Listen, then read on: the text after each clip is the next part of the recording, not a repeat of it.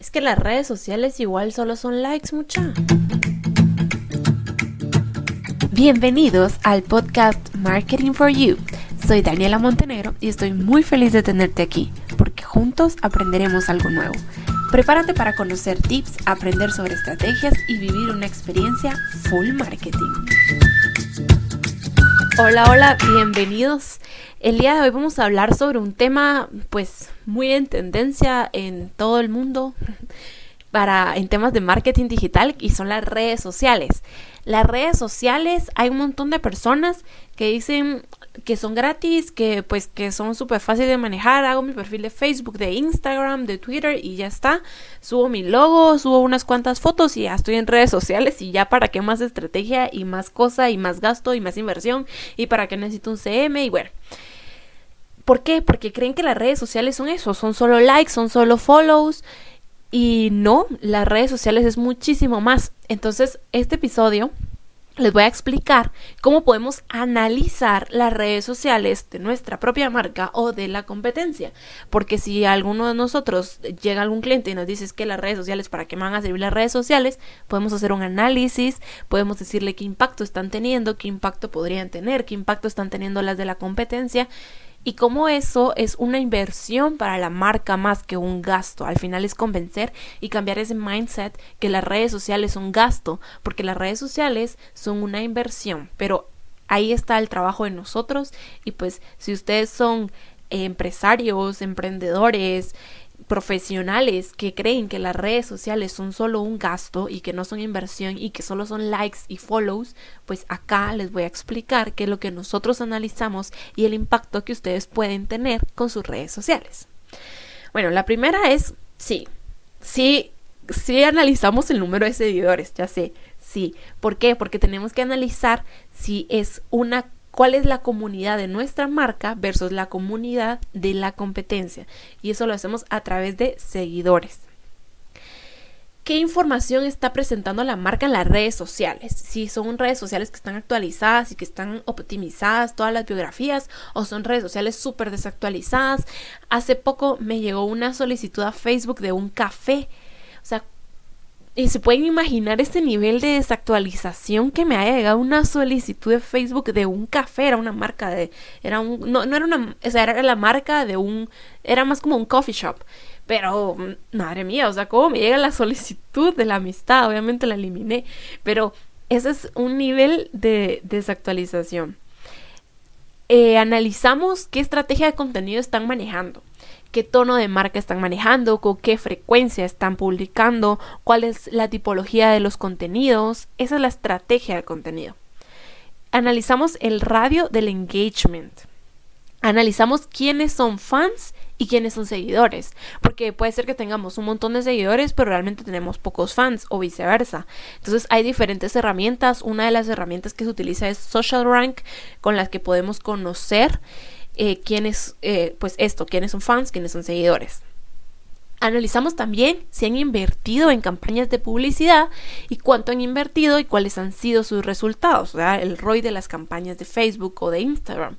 ¿Por qué? Porque también, o sea, redes sociales necesitan inversión. Y yo sé, todo empresario quiere que después de una inversión pues sean resultados, entonces también se analiza eso, porque a veces dicen es que las redes sociales no sirven, yo invertí esto y mira mi resultado fue bajísimo, sí, pero no lo hiciste con estrategia, no lo hiciste con diseño, qué fue lo que invertiste, quién te lo hizo, etcétera.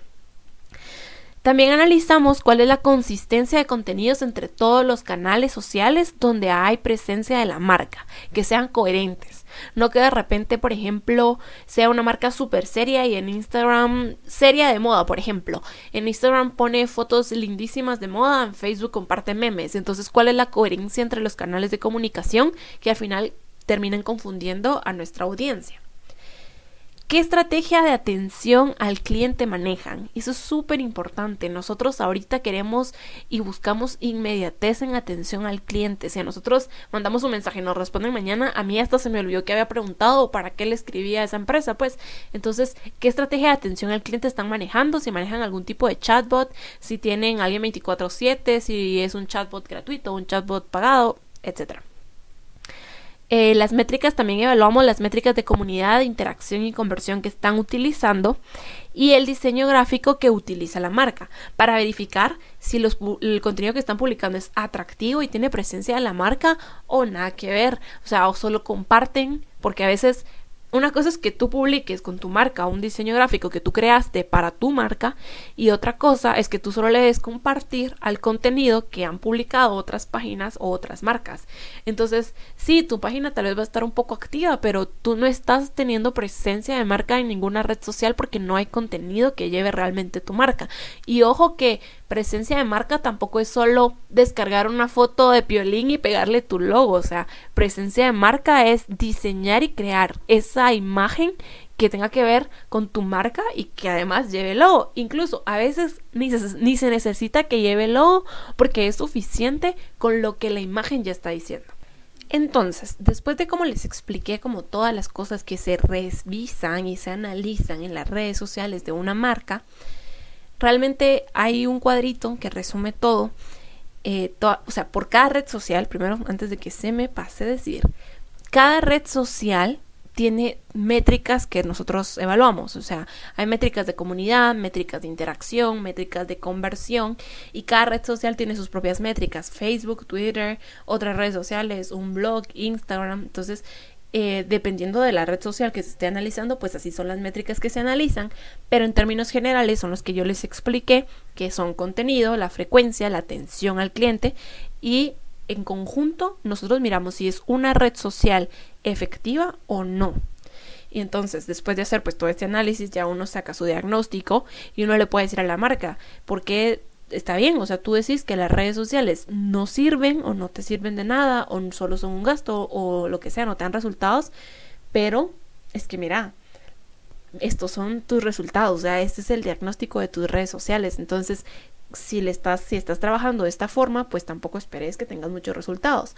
O por otro lado, ha venido trabajando bien, pero de repente tiene una línea gráfica hermosa y todo súper lindo porque la hija es diseñadora gráfica, entonces ya se lo hace, ¿verdad? Pero no hay una estrategia atrás del diseño, entonces también es como, si se dan cuenta, al final las redes sociales es todo un conjunto de elementos donde diseño, inversión, estrategia y todo va mezclado para que puedan tener éxito.